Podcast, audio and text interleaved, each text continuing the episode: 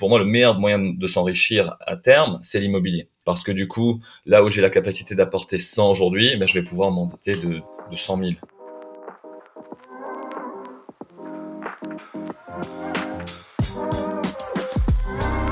Bienvenue dans le Grand Bain, le podcast où on explore le monde des finances personnelles à travers le lien entre argent, investissement et épanouissement. Je m'appelle Charles Elias Farah. Passionné de finances personnelles et d'investissement, je crée du contenu et partage sur ces sujets afin de vous permettre de prendre en main vos finances. Pour moi, l'argent doit être un outil mis au service de l'épanouissement de chacun. Sauf que le monde de l'investissement semble opaque et compliqué pour beaucoup de personnes. Alors, avec mes invités, on va décrypter cet univers et te donner toutes les clés pour te permettre de te lancer. Donc si tu souhaites prendre en main tes finances et commencer à investir intelligemment, tu es au bon endroit. Dans ce nouvel épisode du Grand Bain, je reçois Nadim Takshi, CEO de Livret P, la solution qui réconcilie épargne et immobilier. Dans cet épisode, on va donc parler immobilier et voir pourquoi il est crucial de s'intéresser à cette classe d'actifs, même si on n'a pas un gros capital à investir. On va également analyser les différentes solutions qui permettent aujourd'hui d'investir dans l'immobilier, ainsi que les avantages et inconvénients de chacune. Enfin, on va parler de LA méthode pour dénicher des biens immobiliers d'exception avant tout le monde. C'est parti Salut Nadim, très heureux de te recevoir euh, sur euh, Le Grand Bain. Euh, est-ce que tu peux très brièvement te, présenter pour nos auditeurs qui ne te connaissent pas encore? Merci Charles Elias, je suis très heureux d'être là. Alors bonjour à tous, je suis Nadim Takshi, je suis CEO de Livre qui est l'application mobile qui démocratise l'épargne immobilière. Alors, je suis un entrepreneur. Euh, j'ai monté euh, plusieurs boîtes, dont notamment euh, Crédit.fr, qui était le numéro 2 du financement participatif, du crowdfunding pour les PME en France, qui a été revendu à Ticket au Capital. Et en parallèle de ça, j'ai également monté d'autres boîtes. Je travaille dans la blockchain notamment. Et je suis investisseur dans l'immobilier. Donc, avec une douzaine de biens immobiliers achetés ces dernières années. voilà. Et donc, c'est entre, entre autres avec ces expériences-là que j'ai voulu monter le livre épais. Alors Nadim, euh, aujourd'hui, euh, je, fais un petit peu, euh, je tourne mon dos à, mon, expertise de base que sont les marchés financiers et la bourse, et on va parler immobilier. mais avant de commencer, en faisant un petit peu mes recherches, euh, j'ai vu que tu avais, euh, monté un, fonds d'investissement alternatif pour le Liban. Et c'est une cause qui me, touche particulièrement, étant moi-même libanais et toi aussi, je crois. Est-ce que tu peux très très brièvement hein, mais, me raconter un petit peu cette aventure? Oui, alors il est vrai qu'on n'a jamais parlé, mais on partage tous les deux, tous les deux cela. Donc je suis, libanais et, en fait à l'époque j'ai été contacté en 2020 par la Banque centrale du Liban, pour monter un fonds, un fonds de trade finance pour aider euh, les industriels libanais à se financer. En fait, très rapidement, le Liban, comme tu le sais, est en crise, euh, une crise très grave et à plusieurs niveaux, donc au niveau politique, économique, financier, social, etc., depuis, euh, depuis 2019. Et en fait, si tu as de l'argent en, en banque, tu ne peux absolument pas les retirer. Aujourd'hui, il y a un capital contrôle, et donc ton argent est bloqué. Le problème, c'est que le Liban ne produit aucune matière première. Euh, et, donc, un industriel qui a de l'argent en banque ne peut pas l'utiliser pour acheter ses produits et pouvoir les transformer, avoir des, les matières premières pour les transformer en produits et les vendre sur le territoire. Et puis les banques et le gouvernement, comme ils sont en faillite, ils ne peuvent pas prêter. Donc il y avait un vrai problème par rapport à ça. Donc on a monté en l'espace de moins de six mois une plateforme de trade finance, un fonds basé au Luxembourg qui a levé 175 millions de dollars et donc, on avait euh, au final deux équipes à Paris et à Beyrouth de 16 ou 17 personnes. Et tout ça durant le Covid. Donc, euh, pour pouvoir euh, derrière commencer à financer les industriels. Et donc, c'est le fonds, le fonds marche toujours. Et du coup, a quand même un petit impact sur le pays. C'est super, c'est tout à votre honneur, c'est très louable. et voilà, c'était la petite minute culture pour, pour, pour nos auditeurs. alors, comme je disais, on va parler majoritairement investissement immobilier aujourd'hui. Et ma question pour commencer, c'est justement, euh, euh, alors moi je suis plutôt sur les marchés financiers et euh, je connais un petit peu l'immobilier, mais je me mets à la place de quelqu'un qui débute, qui a entendu parler d'immobilier. En France, on adore l'IMO. la pierre, le, c'est, du concret, on, aime investir là-dedans, mais pourquoi je devrais m'intéresser à, à l'immobilier par rapport au marché financier? Alors c'est une très bonne question, c'est aussi la question que je m'étais posée au tout début. Alors moi, je n'ai pas baigné hein, dans l'immobilier à la base. Euh, je me suis un peu éduqué tout seul et je me suis pris de passion hein, pour cela. Le raisonnement de base, c'est que l'immobilier, l'investissement immobilier n'a pas d'équivalent, dans le sens où tu as la capacité de faire un effet de levier, permet en fait d'avoir un rendement, certes potentiellement plus faible que tout ce que tu peux avoir en bourse, mais sur de l'argent que tu n'as pas. Et c'est ça c'est ça qui est exceptionnel. Si aujourd'hui tu as 10 000 euros, euh, 10 000 euros d'épargne, et tu te dis, bon, 10 000 euros, j'aimerais les mettre en bourse, admettons que je sois très bon en bourse, je vais, je vais générer un rendement de 20% dessus. Et encore, hein, 20%, c'est, c'est, ça, c'est énorme. Hein. surtout aujourd'hui où on est plutôt sur des rendements négatifs, mais bon, soit. Admettons que tu fasses 20%, donc tu te fais 2000 euros, euh, de, de, 2000 euros l'année. L'avantage avec l'immobilier, c'est que tes 10 000 euros vont te permettre d'emprunter 100 000. Et si tu arrives à aller, enfin, si tu vas sur des rendements, sur un rendement de 4%, admettons 4%, 4% hein, qui n'est pas non plus exceptionnel, mais qui est un bon rendement euh, patrimonial parce que tu as acheté à Paris ou, ou proche de Paris, euh, ben là, en fait, 4% sur 10 000, euh, sur 100 000, pardon, ça te fait déjà, ça fait déjà 4 000 sur de l'argent en fait que tu n'as pas. Et avec un risque beaucoup plus faible, une, volatilité qui est beaucoup plus faible que celle qu'on peut avoir sur les marchés. Donc en fait, mon raisonnement de base, c'était de, max, dans un premier temps, maximiser ma capacité d'endettement, faire en sorte que ma capacité à m'endetter soit, que je sois au maximal de cette capacité-là, à tout moment de ma vie professionnelle. Et puis, ensuite, une fois que j'ai atteint ce, maximum, avec le reste de l'argent, là, qui me reste, je vais pouvoir investir euh, sur des actions, prendre des, prendre des risques et puis aussi diversifier mon, mes placements. Mais si j'investissais dès à présent mes 10 000 euros, je n'aurais pas de, capital initial qui me permettrait d'emprunter par la suite et de bénéficier de cet effet de levier en allant sur des, sur des, sur des produits qui sont relativement euh, moins risqués. Ouais, donc finalement, euh, c'est l'effet de levier, donc euh, l'emprunt bancaire qui permet, permet d'investir des grosses sommes avec un, petit capital initial.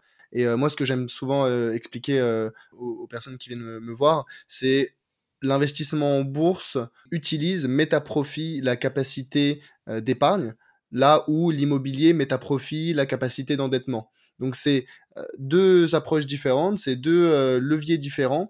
Et euh, je comprends en fait cette logique de se dire bon bah je vais commencer par peut-être euh, de l'immobilier parce que il me faut le capital de départ pour faire l'effet de levier. Et ensuite si ça nous plaît bah, on peut continuer euh, à, faire d'autres emprunts pour développer son, patrimoine immobilier mais on peut aussi dans une logique de diversification partir sur de, des marchés financiers à l'aide avec bah, une capacité une capacité d'épargne.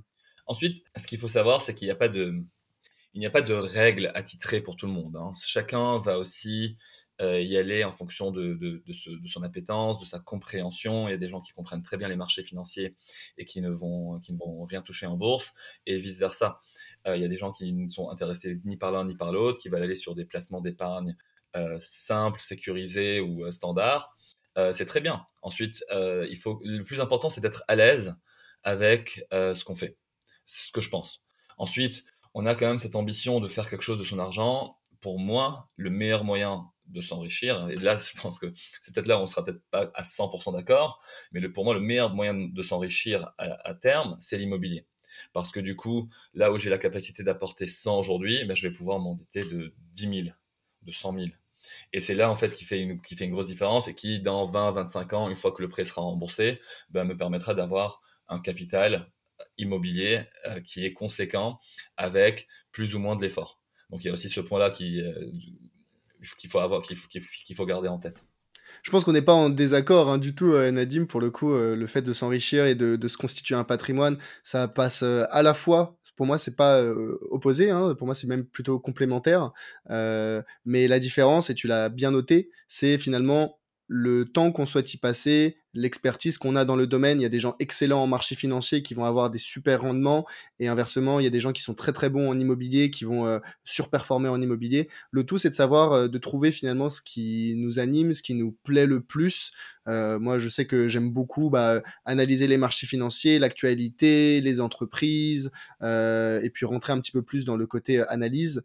là où dans l'immobilier, bah, tu t'intéresses peut-être plus, je sais pas, à la géographie, à des problématiques sociales euh, à regarder euh, où, est la population, euh, la tension locative. Peut-être tu t'intéresses aussi aux travaux. Voilà, c'est d'autres centres d'intérêt et en fait, le fond du sujet, c'est de trouver le sujet qui, qui nous plaît le plus. mais, donc, je pense que la question d'après, c'est, ok, je vois, il y a un vrai intérêt, l'effet de levier, une diversification, mais derrière, la première question qu'on se pose, ou du moins que moi je me suis posé en tant qu'investisseur, c'est est-ce que j'investis d'abord dans ma résidence principale ou j'investis dans un bien locatif?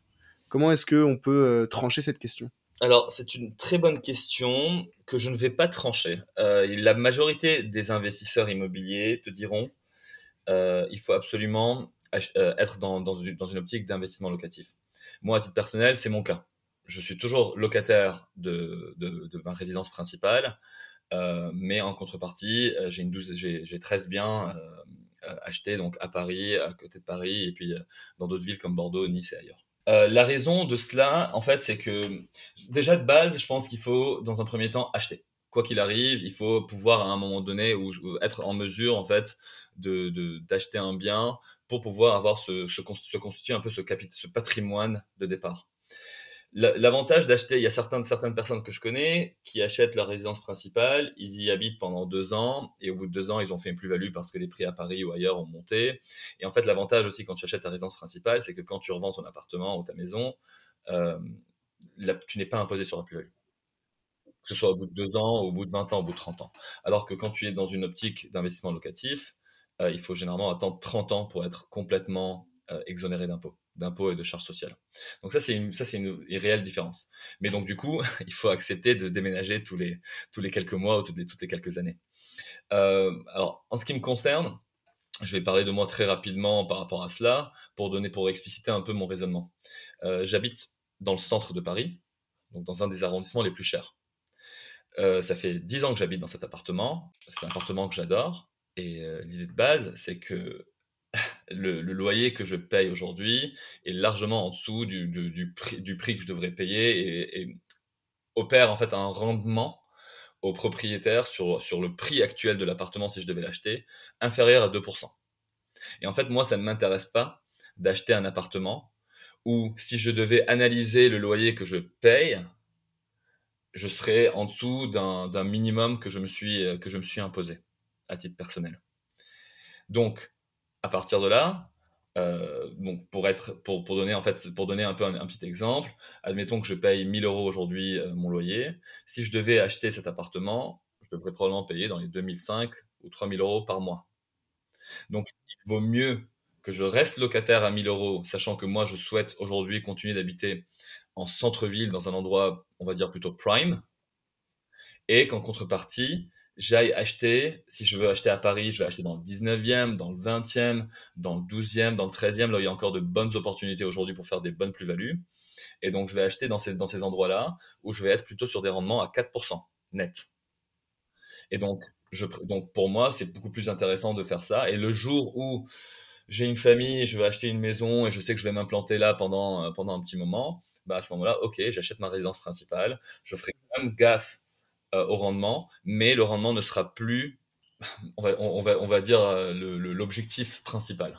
Ouais, donc finalement, dans le choix, dans la, réponse à la question locatif ou résidence principale, euh, de ce que je comprends, tu as deux sujets. Tu as la, dimension financière et tu as la dimension euh, liberté euh, de se déplacer, de changer d'appartement, liberté d'esprit, d'avoir son chez-soi.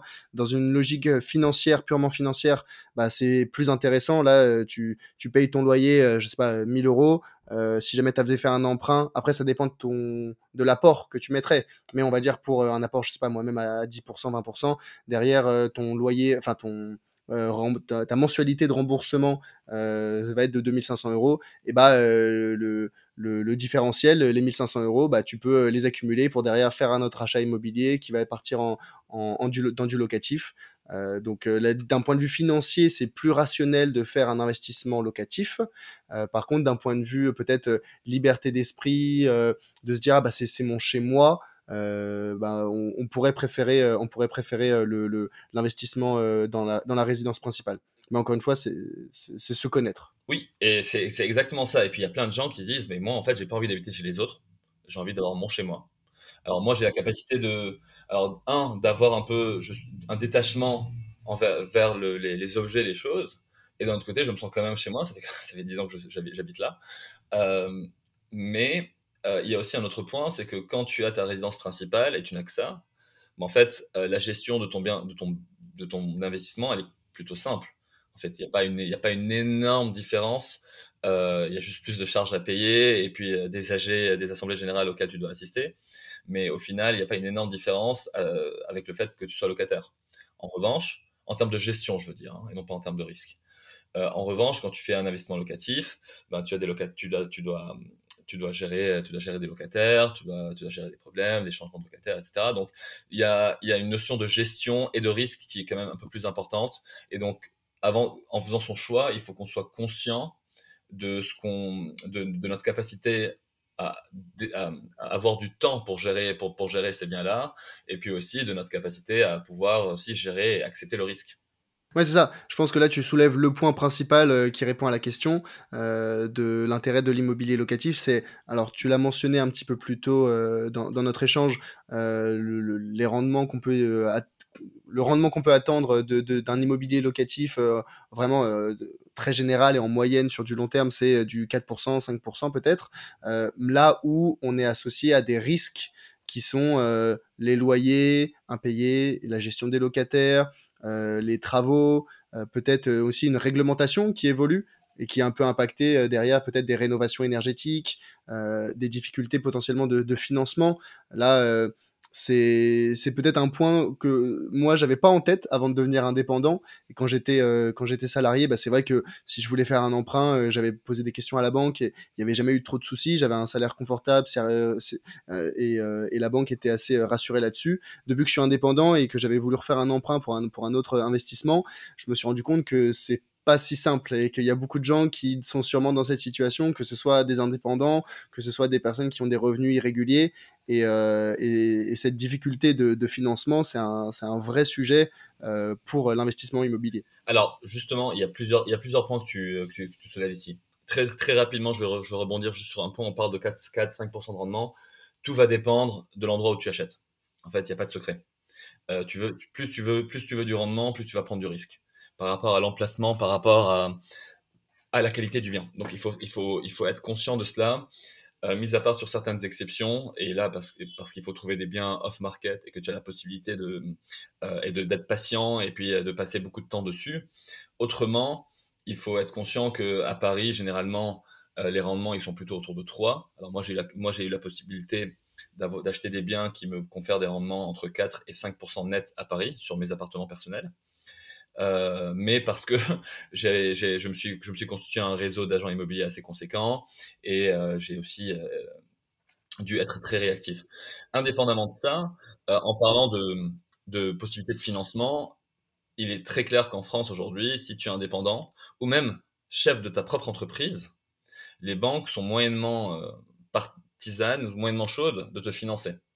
Donc, quand on réfléchit aussi pour à soi, à son investissement, à ce qu'on veut faire dans la vie, je pense qu'il faut aussi prendre en compte la, dimension, la dimension personnelle, professionnelle qu'on a. C'est-à-dire, aujourd'hui, j'ai un emploi. Je sais que dans un an ou deux ans, j'ai envie de me mettre à mon compte ou j'ai envie de, de, de, partir de France. Ben en fait, alors c'est aujourd'hui qu'il faut que j'achète un appartement et que je puisse bénéficier de ma position actuelle en tant que salarié pour bénéficier de cet effet de levier euh, des banques qui vont me financer beaucoup plus facilement qu'un, enfin, qu'un indépendant ou euh, qu'un chef d'entreprise. Ça, là-dessus, il n'y a pas de, il faut vraiment être conscient de cela. Donc, ça, c'est une dimension qu'il faut absolument prendre en compte euh, quand on fait son choix. Voilà, par rapport aussi à est-ce qu'on investit aujourd'hui dans l'IMO, plutôt dans la bourse. Ouais, donc finalement, faut pas faire l'erreur que moi j'ai fait, c'est-à-dire euh, partir de son, de son emploi salarié avant d'avoir maximisé sa capacité d'endettement. Exactement. Moi, alors je partirai toujours du principe qu'il faut toujours maximiser sa capacité d'endettement à tout moment de sa vie. Donc dès que tu as la capacité d'emprunter, tu empruntes parce que ça, c'est de la richesse que tu te constitues pour plus tard. Ok, super. Euh, donc, ok, je pense qu'on a une bonne compréhension de l'intérêt d'investir dans l'immobilier, de la diversification, de l'effet de levier, euh, une possibilité d'acheter sa résidence principale, du locatif. Euh, les rendements, ça dépend de la géographie, de la localisation, puis aussi de peut-être de, de, la façon dont on l'a trouvé, par des connaissances, par de l'off-market, par des, par des agences immobilières. Mais globalement, c'est juste pour donner une fourchette là où dans les actions, on donne souvent le, le, le chiffre de 8%. là, dans l'immobilier, on peut s'attendre à peut-être du 4%, même si ça varie énormément, on est d'accord. Et derrière, il y a des risques associés, euh, les loyers impayés, la gestion des locataires, les travaux, les potentielles difficultés de financement, d'où l'intérêt de maximiser sa capacité d'endettement quand on en a la possibilité. Super. Bon, moi, Nadim, tu m'as convaincu. Maintenant, j'ai envie d'investir en immobilier. Comment je fais? Quelles sont les, différentes solutions qui existent aujourd'hui et, euh, et les avantages et inconvénients de chacune? Alors, il y en a plusieurs. La première, on en parle, c'est d'investir en direct. Investir en direct tout seul, il y a plusieurs manières de le faire. On peut aller sur Le Bon Coin, Se Loger et d'autres, Jinka aussi, d'autres sites et applis qui vont référencer des biens. Et euh, du coup, moi derrière, je vais, euh, je vais aller regarder et puis euh, je vais aller voir un peu les, biens qui m'intéressent dans, dans, les emplacements, dans les emplacements que je veux. La première chose avant d'investir, c'est de choisir les emplacements, l'emplacement c'est je veux investir à Paris ou à Bordeaux ou à Nice, etc. Ok, euh, je veux dans quel, quel quartier m'intéresse, quels sont les bons quartiers dans lesquels je, je, je vois investir. Si je parle d'un investissement locatif, euh, l'objectif n'est pas, enfin, il faut aussi que j'arrive à déterminer le niveau de risque que je veux prendre. Est-ce que je vais aller dans un quartier un peu pourri on va dire, mais où je pense qu'il y a un vrai potentiel de développement qui est en devenir, et donc je prends un risque aujourd'hui, mais qui va payer beaucoup plus plus tard en termes de plus-value latente, etc. Ou alors est-ce que je veux être tranquille, être plutôt en centre-ville, et puis du coup euh, accepter un peu une décote sur mon rendement puisque je vais payer le prix au mètre carré un peu plus cher et les loyers de toute façon je ne pourrai pas ils pourront pas monter jusqu'au ciel donc ça c'est ça c'est un premier point à, analyser. Une fois qu'on a, mis ça en place, il faut qu'on décide d'un rendement minimum. Moi, c'est ce que j'avais mis, ce que j'avais décidé. Donc, j'avais acheté mon premier appartement à Bordeaux euh, il y a quelques années maintenant. Euh, je m'étais dit, voilà, je ne veux rien en dessous de 3,5. À l'époque, les taux étaient entre 1 et 1,5. Donc, je me suis dit, voilà, 3,5, on est à plus de deux fois le taux d'emprunt. Et donc, euh, et pour un premier investissement, ça me paraissait, je voulais prendre le moins de risques possible, donc ça me paraissait, ça me paraissait honnête. Et donc, j'avais choisi quelques emplacements euh, dans Bordeaux. J'avais fait beaucoup de visites, j'avais, j'avais nettoyé à l'époque le Bon Coin, et euh, du coup, j'avais fait plein d'appels, et puis j'étais allé au fur et à mesure voir, voir les différents biens, et je m'étais aussi un peu éduqué de cette manière-là, parce que j'avais, j'avais vraiment brassé très large. Là où aujourd'hui, je pense que le trois quarts, je, je, je, je, vais pas je vais pas perdre mon temps à les visiter, mais à l'époque, j'avais brassé large justement pour, pour, pour apprendre. Mais là, euh, excuse-moi, là, vraiment, euh, moi je, me mets à la place, euh, tu vois, j'avais essayé de faire ça il y a, quelques années, et on, se connecte, comme tu dis, sur le bon coin, on a quelques critères de géographie, de surface, de prix, et derrière, on a une, quand même, en général, une multitude, multitude de, de, de, de logements. Est-ce que toi, tu vraiment j'ai envie de dire, tu rentrais dans le dur et tu te les notais tous et tu allais tous les visiter euh, Ou est-ce que non, bon, quand même, tu te fais une petite sélection de, de quelques-uns? Enfin, je veux dire, là, tu me disais, tu, tu brassais large. C'est quoi? Tu allais visiter euh, trois appartements, dix appartements? Alors, euh, alors ça, c'est pour ça, c'est à l'époque, c'était mon premier, donc mon premier investissement. J'avais dû faire, j'avais dû, enfin, j'ai dû voir 1000 ou 2000 biens en ligne. J'ai dû faire 200 coups de fil je m'étais fait un tableau, un énorme tableau comparatif sur Excel où j'avais mis toutes les caractéristiques, les critères qui me permettaient de calculer directement la rentabilité, le, loyer, etc. Et donc j'avais les prix, l'emplacement, euh, si c'est un T1, un T2, etc. Et euh, sur les 200 coups de fil que j'ai fait, j'avais pris 30 rendez-vous en 36 heures. Donc euh, c'était très sportif. Je m'étais tout organisé en, fonction des quartiers, 20-25 minutes par visite, et ça y allait. Donc il y a des appartements où j'ai passé 3 minutes, de, 3 minutes, et il y en a d'autres où voilà, je, suis resté un peu plus longtemps. Sur les 30, j'en avais sélectionné 6, j'ai fait une offre aux 3 premiers, les 3 ont été acceptés, et finalement j'ai choisi le premier. Si j'avais si j'avais une meilleure capacité d'endettement à l'époque, j'aurais acheté les 6. Surtout à l'époque Bordeaux, il n'y avait pas la ligne grande vitesse, euh, les prix ont doublé depuis. Donc euh, du coup, euh, je pense que ça aurait été pas trop mal je pense que c'est important de, le rappeler, tu vois, pour les, personnes qui veulent se lancer peut-être dans, l'investissement immobilier. Alors bon, toi maintenant, c'est ton métier, entre guillemets, enfin, tu assez euh, expérimenté là-dedans, euh, mais il faut se rendre compte que l'investissement en direct, dont on parle, c'est vraiment euh, c'est quelque chose de très pragmatique. Il faut vraiment passer, tu as passé 200 coups de fil, tu as, fait 30 visites en 36 heures. Donc derrière le, le, le, mythe de l'immobilier locatif de manière assez passive, où oh, bah tiens, je vais passer 30 minutes sur le bon coin, passer 2-3 coups de fil et faire deux visites et, et, un, et, et acheter l'appartement, on en est très très loin. Alors, il y a deux choses par rapport à ça. Euh, oui, c'est vrai qu'il faut, de toute façon, on n'a on a rien sans rien. Hein. Il, faut, il faut travailler pour, pour, pour, pour obtenir ce qu'on qu'on cherche. Euh, le, problème, c'est que les bonnes opérations, les bonnes affaires ne restent pas très longtemps. Donc, soit tu as un coup de chance, et les 30, pendant les 30 minutes où tu es dessus, tu es tombé sur le, sur le, bien qui vient tout juste de rentrer et tu l'as eu. Et ça, ça, ça arrive, hein, ça m'est déjà arrivé à titre perso. Euh, mais, mais il faut que tu puisses, en fait, de, il faut que tu puisses euh, mettre les chances de ton côté. Donc plus tu vas y passer du temps, plus tu vas pouvoir faire ça. il y a une autre manière de faire, et ça, ça a été ma deuxième entre, guillemets euh, technique ou stratégie, c'était pour les appartements à Paris, parce qu'à l'époque j'habitais pas à Bordeaux, donc en fait il fallait que je, mette tout euh, dans un délai très très court. Mais là, comme comme j'étais à Paris, en fait, ce que j'ai fait, c'est que j'ai passé une journée et je suis allé voir, je suis sorti de chez moi et je suis allé voir toutes les agences immobilières du du 11, du 12, du 19, et je suis allé toquer aux portes et en disant voilà, je recherche ça, ça, ça, voici mes critères. Il faut aussi euh, montrer un peu un, minimum de confiance en soi, euh, montrer qu'on a quand même validé son, financement à la banque. Donc, les agents immobiliers, voilà, on leur explique que les biens qui sont en ligne depuis quelques jours, en fait, ne m'intéressent pas. Moi, ce qui m'intéresse, c'est ce que tout le monde veut, mais je le veux avant les autres parce que je saurais être réactif, je saurais euh, travailler aussi de manière sérieuse. Et en fait, quand je dis quelque chose, voilà, je vais, je vais jusqu'au bout. Et donc du coup, les gars, une, partie d'entre eux en tout cas, les agents immobiliers, ils pensent à vous, ils vont vous appeler quand ils ont un bien, il faut les relancer peut-être une fois tous les mois ou tous les, deux mois, euh, voilà, pour qu'ils pour se souviennent de vous. Et quand ils ont un bon bien qui vient de rentrer, en fait, leur intérêt c'est de le vendre le plus vite possible, sans avoir à le mettre en ligne ou quoi. Donc ils vont vous appeler, ils vont vous dire voilà, euh, j'ai un nouveau bien qui, qui, rentre, qui va rentrer. Voici les caractéristiques. Moi, je pense qu'il est bien. Viens le visiter avant les autres, etc. Et c'est comme ça que j'ai acheté mes appartements au final.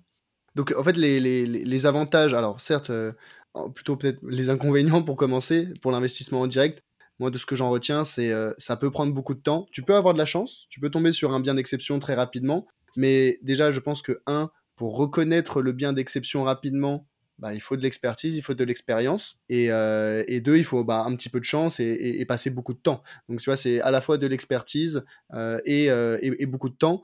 Et par contre, les avantages derrière de ce que j'en retiens, bah, tu choisis ton bien, euh, tu peux potentiellement avoir des, des, des bonnes affaires si tu as un très bon réseau. Là, tu me disais, tu as parlé à beaucoup d'agences. J'imagine qu'à force de les appeler, ils finissaient par te connaître euh, et qu'ils disaient, ah bah attends, ce bien-là, je pense que Nadim, ça peut l'intéresser.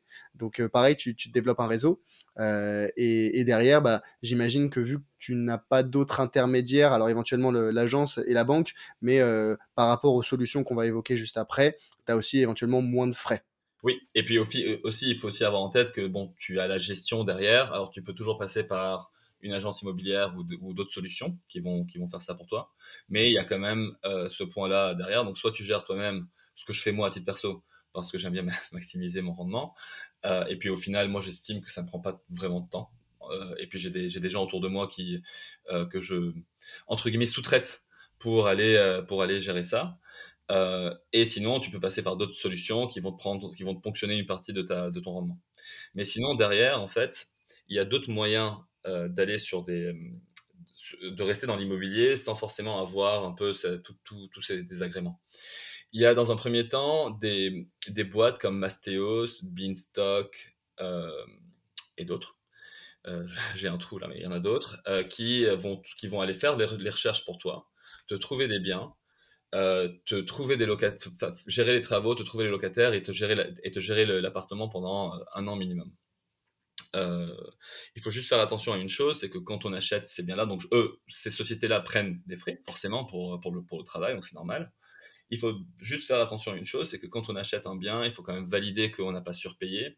Et il faut aussi surtout valider que le loyer qu'on nous a promis, ou le loyer qui a été mis à la base, est un loyer qui est cohérent, qui n'est pas dans la tranche haute ou même au-dessus de la tranche haute, mais qui est plutôt voilà, dans la tranche moyenne. Moi, je préfère être conservateur pour avoir des bonnes surprises plutôt que l'inverse. Donc, euh, il faut quand même, il y a quand même des points euh, voilà, sur lesquels il faut rester vigilant Euh, mais ça n'empêche que ce sont des, sont des boîtes. Mastéos existe depuis un petit moment. Beanstalk, ils sont lancés il y a, peu de temps. C'est des, des, bonnes boîtes. Il faut juste faire attention à ces points-là. Il y a d'autres solutions. Il y a une solution qui, qui, est assez récente. Je veux quand même en parler aujourd'hui. Ça s'appelle Track, Trackstone, qui propose des, biens déjà loués. Donc ça, c'est pour ceux qui cherchent des biens donc, qui sont déjà loués.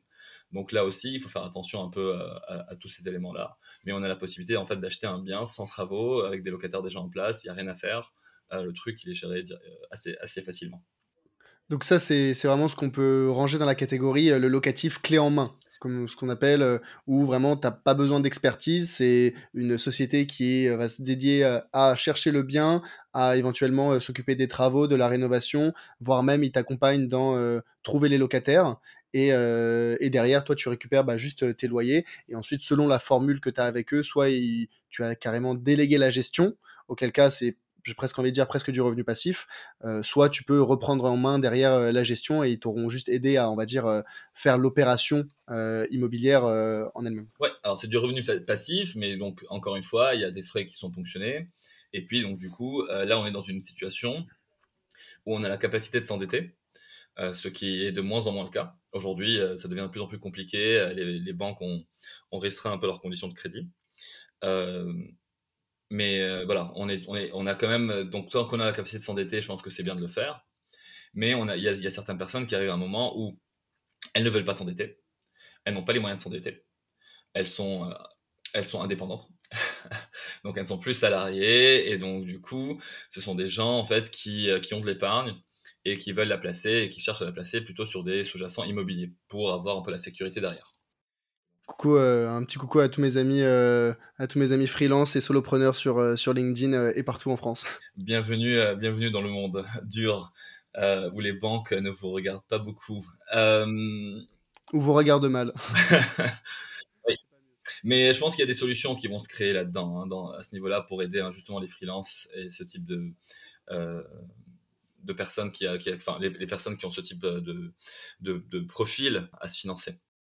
Bah, peut-être la... vas-y, justement, peut-être la solution euh, à laquelle moi je pense derrière, après le mobilier en direct et l'immobilier euh, clé en main, c'est euh, justement peut-être les SCPI. Tout à fait. On a les SCPI, donc les SCPI sont des solutions aujourd'hui, c'est des fonds d'investissement qui vont récolter des fonds, ton argent et l'investir sur des, sur des biens immobiliers. Alors, généralement, c'est pas très résidentiel, c'est plutôt bureau et commerce dans la majorité des cas et te donner un rendement annuel, euh, un, rendement annuel. Donc, euh, tu reçois en fait un, euh, de l'argent tous les, tous les ans. Le problème des SCPI, donc les SCPI, ça fonctionne très très bien. C'est un marché qui représente à peu près 80 milliards, avec 7 à 8 milliards de dépôts par an. Donc c'est un marché qui marche très bien, mais qui s'adresse vraiment à une catégorie sociale aisée, qui a un niveau d'éducation financière important. Pourquoi je dis ça? Parce que les SCPI, ça reste quand même un peu des black box dans, un très grand nombre de cas. Donc, tu ne vois pas, tu ne vois pas ce qu'il y a derrière. C'est des solutions qui sont peu digitales. Mais surtout, ce sont des solutions qui vont te prélever 10 à 15% de frais d'entrée. Donc, et qui te, qui t'incitent, en fait, qui sont peu accessibles. Donc, elles vont t'inciter à mettre des montants élevés. On est généralement entre 1000 et 5000 euros minimum. il y en a d'autres qui sont plutôt autour de 100 000 minimum. Et tout le monde n'a pas les moyens de mettre directement 5000 balles d'un coup. Et surtout, admettons que tu aies mis 10 000 euros pour une SCPI qui te prélève 10% de frais d'entrée. Donc en fait, elle va t'investir 9000. La première année, tu vas réussir à avoir 4 ou 5%. La deuxième année, tu vas avoir 4 ou 5%. Parce qu'on est en moyenne à 4, on est, autour de 4.4 euh, sur l'année dernière, la moyenne de, rendement des SCPI. Il y en a qui font mieux, il y en a qui font moins bien. Mais au final, il te faut déjà trois ans rien que pour récupérer ton argent. Et tu n'as pas commencé à gagner. Donc on est vraiment sur un, sur, un horizon de placement très long terme. Donc il faut avoir ça en tête. Et euh, voilà, il faut aussi euh, savoir que bon, ce sont des solutions qui sont quand même assez, euh, assez on va dire, vieillottes et, qui, et qui ne s'adressent peut-être pas à, une population aujourd'hui jeune qui a besoin d'immédiateté, qui a besoin de liquidité, qui a besoin aussi de flexibilité. Alors, euh, moi, pour le coup, euh, c'est bien. On va avoir un petit débat parce que c'est vrai que j'ai pas la même position sur, euh, sur les SCPI. moi, je pense que c'est un, un produit qui répond à, une, à, certains besoins qui sont aujourd'hui pas pas comblé par l'immobilier en direct ou l'immobilier locatif ou, ou d'autres solutions de, de l'immobilier, dans le sens où comme tu disais, bah oui, éventuellement déjà là, tu as, le ticket d'entrée. Euh, et aujourd'hui, c'est possible d'investir euh, dans des, dans des SCPI euh, à hauteur de quelques centaines d'euros par mois. Alors oui, il y a des SCPI qui demandent d'investir un minimum de 5 000, 10 000, 15 000 euros la première fois. Et derrière, on peut faire des versements mensuels. Mais il y, a, y, a, des SCPI qui, qui, ne demandent pas de... Notamment celles qui... Certaines SCPI qui peuvent se trouver dans des dans des enveloppes d'assurance vie, où là, euh, c'est simplement des versements mensuels qui sont effectués de euh, quelques centaines d'euros, et ça te permet de t'exposer à l'immobilier euh, sans, sans devoir avoir un ticket d'entrée important. Et il est même possible de faire appel à l'effet de levier pour des SCPI, vu que c'est considéré également comme un investissement immobilier. Donc, si tu réponds, on va dire, aux critères nécessaires à faire un emprunt bancaire, pour de l'immobilier euh, en direct euh, ou du locatif clé en main. Tu peux, euh, tu peux également faire de, de, l'effet de levier pour, pour de la SCPI. Et par rapport aussi aux frais d'entrée, je pense que c'était clairement le point pendant très longtemps qui était reproché aux SCPI, c'est le, le, les frais d'entrée, comme tu dis, élevés, 10%, peut-être même plus pour, pour certaines. Mais ça commence à changer et alors, euh, je, je, je suis pas sponsorisé du tout, mais euh, j'ai entendu parler de Hiroko qui, euh, n'a pas de frais d'entrée, qui ont 0% de frais d'entrée.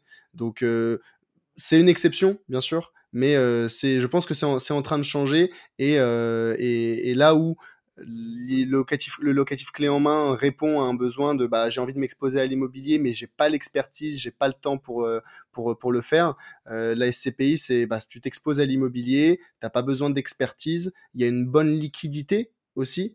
Euh, là où dans le locatif clé en main, demain tu veux revendre, bah, ça prend quand même quelques mois de, mettre le bien en vente euh, et de, et de récupérer ton argent. Là où dans une SCPI, euh, selon la façon dont tu as investi, si jamais tu as investi en direct avec la société, ça peut prendre un mois pour, pour récupérer ton argent.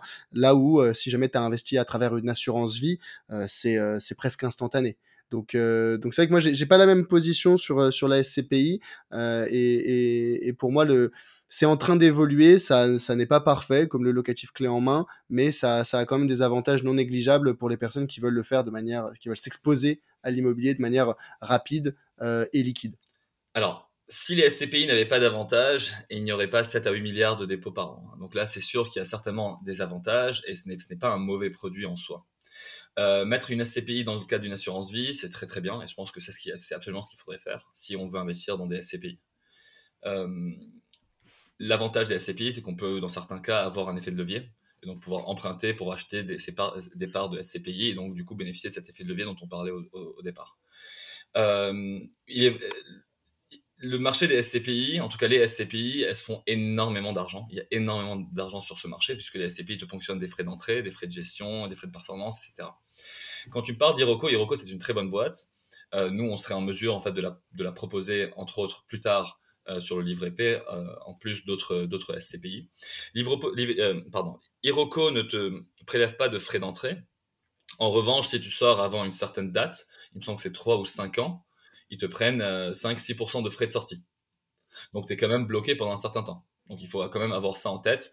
Certaines personnes cherchent à avoir de la liquidité immédiate, etc. mais ce n'est pas toujours facile. Après, je, pense que si, si tu as besoin d'une liquidité immédiate, un investissement en SCPI, c'est pas pas ce qu'on devrait te, recommander. Tout à fait, mais tu pourrais sortir, mais derrière, tu te fais quand même ponctionner. Donc, il faut avoir en tête que quand on, quand on dit il n'y a pas de frais d'entrée, il y a quand même des frais de sortie. Donc, il faut aussi, c'est bon, une technique marketing qui est très bien, mais euh, euh, mais c'est important d'avoir ça en tête. Et puis, Hiroko, c'est 5000 euros minimum. Donc il faut euh, être en mesure de mettre 5000 euros. Euh, certains, enfin, certains n'ont pas de problème à diversifier leur placement et mettre 5000 euros sur de la SCPI, d'autres c'est plus compliqué. Euh, il y a un dernier point aussi qui est important, c'est le marché secondaire. En fait, on parle de liquidité des SCPI. En fait, elle n'est pas si parfaite que cela, puisque les SCPI mettent en, mettent, en, mettent en place un marché secondaire, et on a vu dans plusieurs exemples où ça peut prendre plusieurs mois avant de réussir à vendre sa part de SCPI à un prix qui n'est pas cassé, puisque ça va vraiment dépendre de, de, la, de, la demande en contrepartie. Et, euh, et, donc, il faut juste, sont, sont juste des points à avoir en tête. Ça ne veut pas dire que les SCPI sont mauvaises, ça ne veut pas dire que les SCPI ne sont pas liquides. On, peut, on, peut, on a la possibilité de sortir, etc. etc. Mais il faut euh, quand même avoir un peu euh, en tête ces différents, ces, ces différents points avant d'investir. La possibilité de faire un effet de levier, c'est super intéressant. Et pour ceux qui ne veulent pas ou ne peuvent pas, euh, je pense notamment aux, aux, indépendants. Moi, par exemple, mes, mes SCPI, elles sont toutes à travers une assurance vie tu vois. Donc euh, c'est des versements mensuels et c'est aussi une fiscalité avantageuse. Hein. On rappelle la fiscalité de l'assurance vie. Après 8 ans d'ancienneté de, de, du contrat, de l'enveloppe, euh, on n'est on est plus imposé euh, sur, on est exonéré d'impôt sur la plus-value. Donc on paye uniquement les cotisations sociales. Donc on passe d'une imposition de 30%, la flat tax, à 17,2% qui correspondent uniquement aux cotisations sociales. Donc il y a un intérêt fiscal aussi à l'investissement SCPI en assurance vie, là où le locatif clé en main ou l'immobilier en direct, euh, la, fiscalité, il n'y a, pas d'avantage fiscal, on va dire. Oui, alors euh, juste rapidement pour le locatif, alors pour l'investissement, euh, oui, pour le locatif en investissement en direct, il y a quand même le loueur meublé non professionnel, le LMNP, qui est quand même très intéressant fiscalement, qui va permettre en fait de déduire, d'amortir le bien sur une certaine durée avec un, un expert comptable, et de déduire l'amortissement de ses revenus locatifs. Et en fait, tu, au final, tu ne payes pas d'impôt sur tes revenus parce que tu as déduit euh, comptablement euh, euh, une partie de la valeur de ton bien tous les ans. Donc ça, c'est quand même important. On n'avait pas évoqué au, préalable, mais c'est important si on veut acheter sa, un investissement locatif. Généralement, il vaut mieux le faire passer en meublé, donc sous le régime du loueur meublé non professionnel. C'est vrai qu'il y, a aussi, euh, enfin j'avais pas, j'avais oublié, mais c'est vrai qu'il y a aussi cet intérêt de, du LMNP. Euh, mais en fait, c'est des considérations fiscales qu'il faut avoir en tête en amont de l'opération immobilière et pas euh, ah bah j'ai acheté mon bien trois ans après, bon bah qu'est-ce que qu'est-ce que je peux faire pour optimiser? C'est comme pour la SCPI, comme pour le locatif clé en main, comme pour le, le, le direct. Il faut se renseigner en amont histoire de s'assurer de l'optimisation fiscale de son de son opération. Euh, et peut-être euh, le, dernier point, la dernière façon qu'on n'a pas encore évoqué pour investir euh, en immobilier, c'est le crowdfunding. Alors je, connais un petit peu moins, je connais un petit peu moins cette méthode. J'ai pas personnellement investi via via du crowdfunding immobilier, mais je sais que c'est une solution qui, existe. Oui, le crowdfunding immobilier, c'est une solution qui existe, qui a été un peu, qui a été démocratisée un peu sur les, qui, sur ces 4-5 dernières années. Il y a beaucoup, de, il y a beaucoup de solutions qui sont lancées dans ce, sur ce domaine. Euh, il faut donc c'est un système d'investissement qui, fonctionne bien aujourd'hui. On a un taux de défaut qui est, qui est faible. On est à 2%, je pense, de taux de défaut. Euh, il faut avoir en tête quand même qu'on est sur un investissement qui reste, un type d'investissement qui reste naissant. Il y a eu un milliard au total euh, investi sur toutes les plateformes sur ces dernières années, sur le crowdfunding immobilier. Alors, c'est quoi le crowdfunding immobilier? Euh, nous, euh, particuliers, on va aller mettre un certain montant, donc 1000, 5000 euros, je ne sais plus combien, je pense que c'est minimum 1000 euros, et on va aller prêter de l'argent à des promoteurs immobiliers ou à des euh, marchands de biens, qui en contrepartie, eux, vont du coup construire ou rénover un immeuble, des appartements, des maisons, etc., et puis les revendre. On n'est pas sur une opération immobilière, on est dans, on est dans le cadre d'une opération commerciale on est généralement sur des durées qui vont de 24 à 48 mois de placement. On n'a pas de la liquidité pour, euh, enfin, pas de liquidité évidente pour euh, ressortir son, investissement. On est sur des taux qui vont entre 8 et 10% donc c'est des taux de rendement qui sont quand même euh, plutôt élevés, mais qui vont venir compenser le risque. Donc il y a un risque, et le risque aujourd'hui, il est de plus en plus grandissant avec dans la situation actuelle, où on a des prix, enfin le marché de l'immobilier qui est stagnant, qui, euh, qui est incertain sur les prochains mois. Donc si j'achète aujourd'hui un bien que je veux vendre dans un an, euh, moi j'ai prévu de le vendre à 100, mais dans un an je n'ai aucune idée s'il restera à 100, il montera à 110 ou il descendra à 90. Donc il y a déjà un premier point vis-à-vis de ça, mais surtout on est dans le cadre, on est avec des sociétés qui doivent faire face à une augmentation des prix des matières premières, à une augmentation des salaires et c'est de plus en plus compliqué aussi d'embaucher de, de, des gens, donc ils font vraiment face à une pénurie de, main-d'œuvre, mais également euh, doivent aussi euh, faire face à des délais de réception des matières premières quand les prix n'ont pas, forcément explosé, à des délais, ce qui ralentit tout le process et ce qui en fait finit par coûter d'autant plus à, ces sociétés. Et on voit aujourd'hui, on a l'un des plus gros euh, promoteurs immobiliers qui a fait faillite, en France. Et il y a un risque en fait d'un effet de contagion sur le reste des promoteurs et des marchands. Donc il faut quand même faire attention à ça. si on veut investir là-dedans, il ne faut pas mettre un gros montant. commencer, surtout aujourd'hui, où on est sur une part de risque qui, qui est en train d'augmenter. D'autant plus que jusqu'à présent, les plateformes étaient quand même très sélectives, mais plus elles vont vouloir en fait grossir, elles vont vouloir augmenter le volume, puisqu'elles sont en fait, elles, sont, elles ne sont qu'intermédiaires, donc elles ne se rémunèrent qu'au volume, à la commission. Donc plus elles vont augmenter le volume, plus il va y avoir de la casse. Donc ce sont des, points qui sont très importants à noter. Ok, ouais, ouais. Donc finalement, moi, de, ce que je comprends du, crowdfunding, c'est euh, c'est vraiment sur euh, un investissement long terme où finalement on finance un projet. La liquidité, c'est-à-dire le fait de récupérer son argent, elle est en général en fin de projet. Euh, pouvoir récupérer son argent en cours de route est, compliqué. Il y a un risque donc de défaut de paiement. Le rendement derrière est plus intéressant, est potentiellement plus intéressant, mais le risque associé est aussi beaucoup plus élevé. Et puis aussi, il n'y a pas, de, à ma connaissance, d'avantage fiscal euh, je crois que tu es imposé à la flat tax hein, euh, euh, sur, sur du crowdfunding. Ok, très bien. Donc, en résumé des différentes solutions, je pense qu'on a évoqué les principales. On a l'investissement en direct, où on s'occupe de tout, et ça demande bah, une certaine expertise et pas mal de temps, mais, mais c'est ce qui, pour certaines personnes, c'est ce qui convient le mieux par rapport à, leur intérêt et leur amour de sujet. Il y a le clé en main quand on n'a pas les connaissances, pas le temps de s'en occuper et qu'on est prêt à accepter derrière bah, des frais supplémentaires de, gestion. Euh, on a la SCPI pour euh, potentiellement des plus petits tickets d'entrée euh, avec une, liquidité selon la selon le l'enveloppe choisie en direct ou en assurance vie, mais on a une, fiscalité intéressante, une liquidité qui peut être intéressante et, et surtout pas de gestion, c'est surtout ça. Et enfin, on a le crowdfunding immobilier où là on a des rendements potentiellement plus intéressants, mais une liquidité très faible, pas d'avantage fiscal, et, euh, et, aussi par rapport aux trois solutions précédentes, on n'a pas euh, de possibilité de faire un effet de levier à ma connaissance. Non, et surtout c'est aussi un risque qui est très élevé. Ouais, et le risque très élevé sur le crowdfunding. Ok. On est vraiment sur une opération commerciale hein, dans ce cas-là. C'est important d'avoir ça en tête.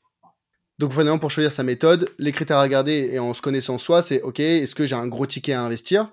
Euh, Est-ce que je souhaite y passer euh, beaucoup de temps dans la gestion, dans le fait de trouver le bien? Est-ce que j'aurais potentiellement besoin de l'argent prochainement, donc la liquidité. Et aussi, est-ce que bah, je m'y connais, j'ai l'expertise pour potentiellement trouver, euh, trouver des biens? Je pense que c'est les quatre choses à regarder avant de sélectionner la méthode la plus adaptée pour, euh, pour investir en immobilier.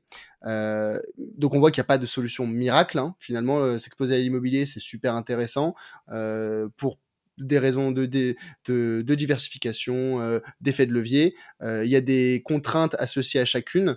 Et mais justement là, Nadim, moi j'en viens un petit peu à penser au, au livre épais, à ton à ta nouvelle aventure entrepreneuriale. à quoi à quel besoin finalement répond aujourd'hui le, le livre épais alors, euh, oui, bonne question. Le livret P, en fait, a été créé pour offrir un nouvel outil d'épargne simple, sécurisé et dynamique à absolument tout le monde, en fait, de pouvoir, en fait, permettre aux gens d'accéder à, ce, type, à ce type d'épargne basé sur l'immobilier. Donc, on n'est pas dans le cadre d'un investissement immobilier où on peut faire un effet de levier, mais plutôt là où on a de l'argent qui dort sur un livret A, des comptes courants et d'autres types de placements qui rapportent peu, on a la possibilité donc d'ouvrir euh, son, son, livret P sur c'est une application mobile euh, de manière très simple en quelques clics et de pouvoir déposer à partir de 100 euros sans frais contre, avec un rendement qui va jusqu'à 6% par an et surtout la possibilité de récupérer les fonds quand on le veut sans frais ou pénalités. Donc si tu veux en fait le principe de base c'était qu'on était parti un peu de ce que de ce que font les SCPI. On a vu tous les pain points des SCPI, donc les frais d'entrée, euh, l'opacité, euh, le, donc le manque de transparence, euh, des rendements qui, vont fluctuer, etc. Et surtout, en fait, un manque d'accessibilité sur la majorité d'entre elles pour, les jeunes et pour les, moins jeunes. Et en fait, on s'est dit, voilà, l'idée, c'est de pouvoir trouver, mettre en place une solution qui va répondre à tous ces besoins-là et s'adresser principalement aux jeunes qui ont entre 20 et 35 ans, qui veulent aujourd'hui euh, dynamiser un peu leur épargne en vue d'acheter plus tard un appartement, en vue de pouvoir euh, investir par ailleurs et euh, de, de le faire de manière simple et liquide. Donc l'objectif, en fait, c'est de permettre à tout le monde d'épargner à partir de 100 euros. Ils peuvent aller jusqu'à 10 000 aujourd'hui. nous, les fonds, on va aller les investir, on va aller acheter des biens immobiliers résidentiels en France, dans le centre-ville de grandes villes.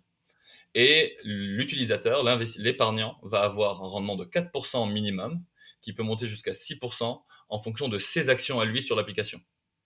Donc en fait, on va redistribuer une partie de, la plus-value latente qui est générée sur les biens aux utilisateurs de manière décorrélée, en leur permettant, en, en, rémunérant un peu la loyauté, l'engagement, la fidélité euh, de l'utilisateur, où il sait qu'il a 4% quoi qu'il arrive, il c'est contractuel, euh, euh, c'est signé avec la société.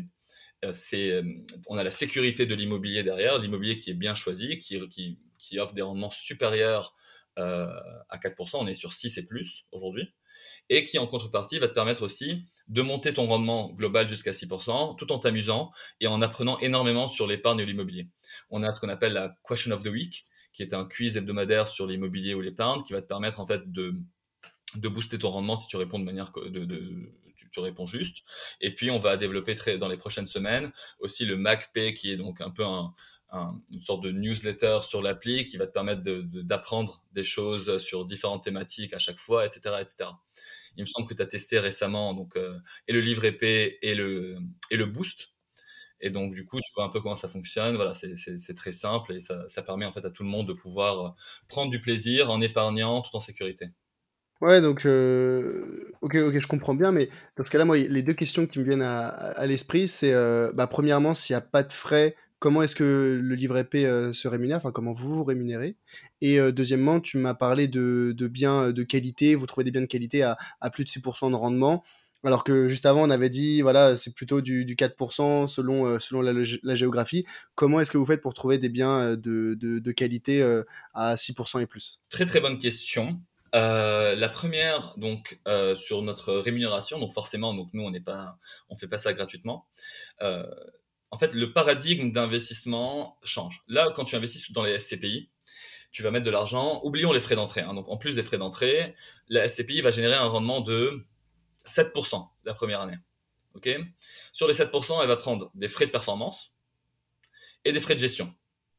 Elle les prend quoi qu'il arrive et elle te file le reste. Notre système est différent. Notre système, c'est qu'on va te payer les 4 à 6% dans un premier temps, et nous, on va se rémunérer sur ce qu'il y a au-dessus. Donc, on change le paradigme d'investissement, et là, on et là, on se met dans une logique de qualité de bien plutôt qu'une logique de volume. Donc, nous, on est investisseurs avec notre, notre communauté, avec les utilisateurs. Donc, on a tout intérêt à, choisir des biens de qualité qui, euh, qui vont être, qui vont, un, avoir une liquidité. Donc, si on veut les vendre ou les louer, euh, une liquidité forte, et aussi d'avoir des rendements, des, rendements importants. Et donc justement, ça en vient à la question des rendements importants. Donc moi, avec mon, ma petite expérience dans l'immobilier, je me suis quand même confectionné un, réseau d'agents immobiliers qui est, conséquent, qui est partout sur le territoire français, où je suis sollicité une à deux fois par jour pour des biens à acheter. Euh, les premiers biens qu'on a achetés, donc il y a, on a déjà 2 millions d'euros investis. On est lancé depuis le mois de mai et on a plusieurs milliers d'utilisateurs sur l'appli. Les biens ont été investis à Villejuif et à Nanterre. Donc Nanterre, c'est une coloc. On est à Nanterre préfecture, à 3 minutes du RER. E euh, on a acheté l'appartement à 4200, 4200 euros le mètre carré, là où ça vaut plus de 5000 aujourd'hui.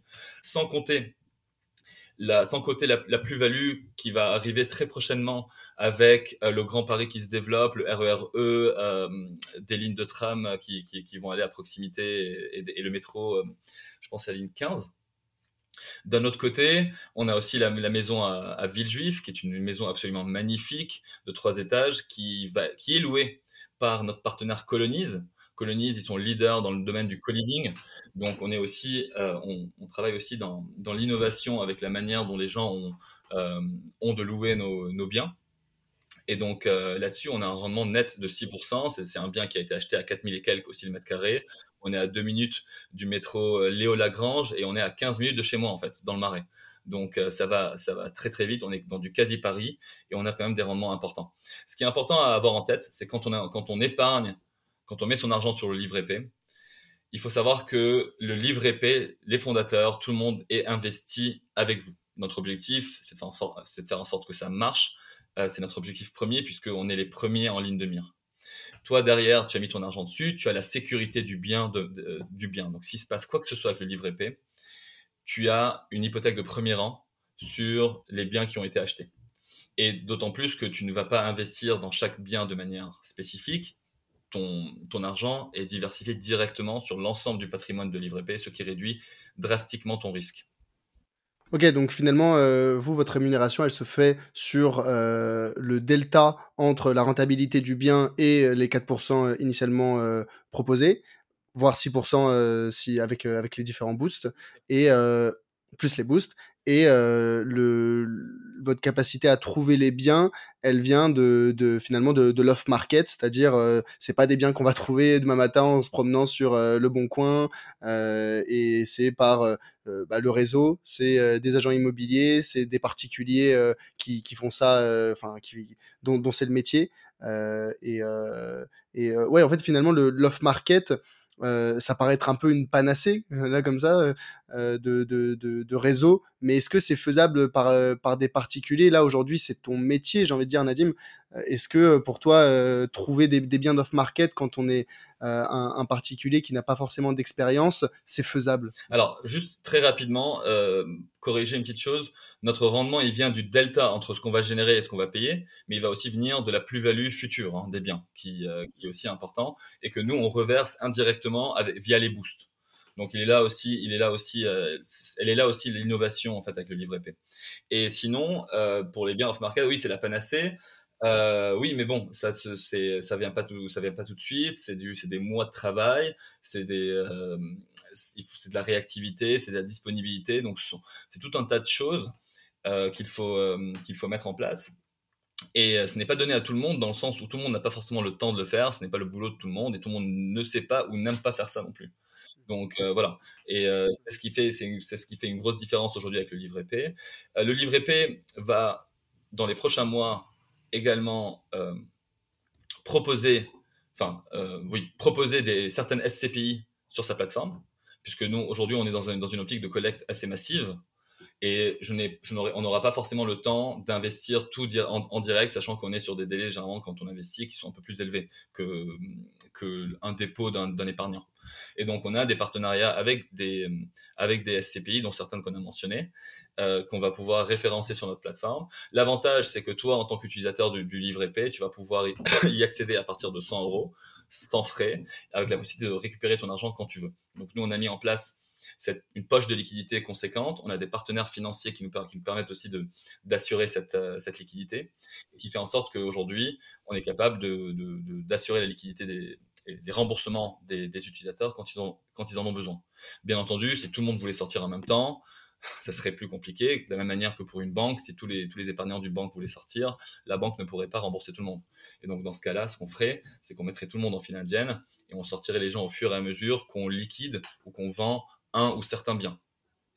Ok, donc finalement cette, euh, cette liquidité, euh, elle, est, euh, elle est très rapide tant que le système ne, se, ne s'enraye pas. quoi. Mais j'ai envie de dire, c'est comme tu dis, similaire à un fonction, au fonctionnement d'une banque où demain tous les épargnants veulent retirer leur liquidité, enfin leur, leurs économies. C'est, c'est pas possible, la, la banque n'a pas, n'a pas les fonds, mais vous avez des partenaires financiers et vous avez une poche de liquidité. est-ce qu'on peut, on peut, on peut savoir la poche de liquidité que vous avez aujourd'hui? Aujourd'hui, elle représente 10% du montant total investi, en plus des partenaires financiers qu'on a. Donc, non pas de ton montant, du montant que tu as investi toi, mais du montant total investi. Euh, ce qu'il faut savoir en, parallèle de cela, c'est que le plus important, en fait, quand tu places ton argent quelque part, c'est de voir le sous-jacent. C'est vraiment le plus important. Il y a le rendement et les gens, généralement, ont tendance à regarder le rendement, euh, s'excitent un peu en voyant des rendements à deux chiffres, etc. Il faut vraiment voir le sous-jacent. On est sur de l'immobilier, donc la classe d'actifs la plus sécurisée surtout l'immobilier résidentiel qui est beaucoup plus sécurisé que l'immobilier de bureau ou de commerce qui doit faire face à la montée du télétravail ou de l'e-commerce. Et en parallèle, euh, tu dois aussi voir l'emplacement des biens, donc la qualité, la liquidité du bien en question. Donc quand tu es dans le centre-ville de, de villes, euh, euh, tu as quand même un risque qui est quasi nul. Si, au lieu de, enfin, comparé à un immeuble de rapport qui est, qui est, acheté sur une nationale entre trois villages à 80 km de Lille comme d'autres comme d'autres plateformes peuvent euh, peuvent euh, peuvent le faire. Donc euh, ce, ces points-là sont cruciaux également euh, quand on quand on investit là-dedans. Et ce qu'il faut donc ce, qui au final même si demain tout le monde voulait sortir, ben, les gens seraient en mesure de récupérer leurs fonds parce que nous, derrière, on, se laisserait quelques mois le temps de vendre les biens et de rembourser les gens au fur et à mesure. Là, on parle d'un cataclysme hein, qui arriverait sur le livre épais euh, qui n'est pas du tout qui n'est pas du tout à l'ordre du jour puisqu'on est en train on est en discussion aussi avec des avec des partenaires bancaires en vue qu'ils référencent notre solution à leurs euh, à leurs clients donc finalement, quand vous serez soutenu, euh, enfin c'est peut-être déjà en cours, mais voilà, le, soutien d'institutions financières, ça va énormément rassurer sur euh, la dimension de, de, la liquidité. Parce que là, encore une fois, où ça s'appelle le, le livret P, mais euh, faut pas confondre avec le livret A où euh, l'argent est, garanti, il n'y a pas de risque de perte en capital.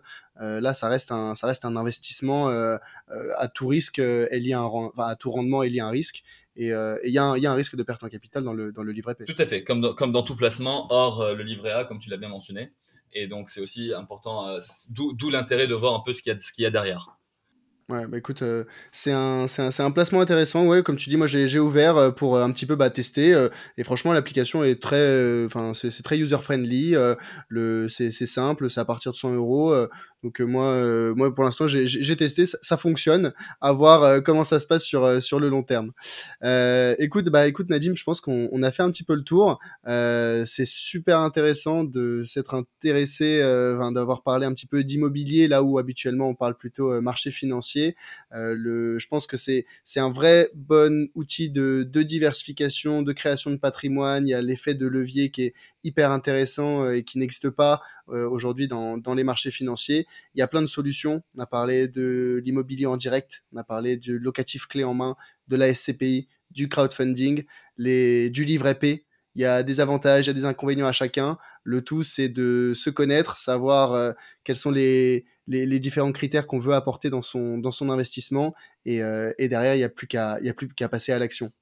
Euh, Nadim, si on veut te contacter, qu'on a des questions, où est-ce qu'on peut, euh, te, te, contacter? Alors, vous pouvez me contacter, vous pouvez contacter euh, le, en direct par mail à nadim, n a d i m. Et donc, du coup, si vous, si vous avez des questions, je me ferai un plaisir d'y répondre. On a aussi euh, la possibilité donc euh, d'envoyer un mail à hello@livrep.fr. Aussi, on a une équipe euh, qui, qui gère qui gère le service client et qui est très réactive et, et qui a de très très bonnes notes sur les sur les App Store, les différents App Store. Donc, du coup, voilà, c'est principalement par ça. Moi, je je conseille à tout le monde de tester l'application LivreP, commencer par mettre 100 euros pour voir comment ça, comment ça fonctionne, et puis derrière, vous êtes content, vous pouvez investir davantage, vous n'êtes pas content, vous récupérez vos 100 euros, et puis, euh, et puis, et puis voilà. La dernière question que je pose à tous mes invités sur le grand bain, est-ce que tu as une recommandation pour un prochain invité? Alors pour un prochain invité, euh, alors comme je comme je baigne dans le monde de la fintech et de, de l'immobilier, je vais te proposer, j'ai peut-être deux noms à te proposer là-dedans. Le premier, euh, ce serait Manuel Letor, L-E-T-O-R-T, de la société Frida, avec deux A. Euh, c'est un courtier en ligne qui t'accompagne sur le financement. Donc, euh, c'est euh, pour ceux qui cherchent à acheter un, acheter un appartement, ben, ils, peuvent, ils peuvent très bien contacter Frida pour, pour derrière leur, faciliter toute une partie de, la recherche de financement, des assurances, etc. Et puis, il y a aussi Christophe Duprat avec un T de la société Clover avec un Q au début et un W au milieu. et eux et Clover, en fait, ils t'assistent sur la gestion de locative et la fiscalité, la compta pour, je pense, 10 ou 15 euros par mois. Donc, ce, sont des bons, sont des bons produits à avoir quand on achète son, quand on, on, veut acheter ou quand on achète son bien immobilier et qui coûte forcément moins cher que ce qui existe aujourd'hui sur le marché. Bah écoute, euh, je, vais, je vais les contacter. Peut-être qu'on aura euh, euh, l'un des deux, ou peut-être même les deux sur, dans, le, dans le grand bain prochainement.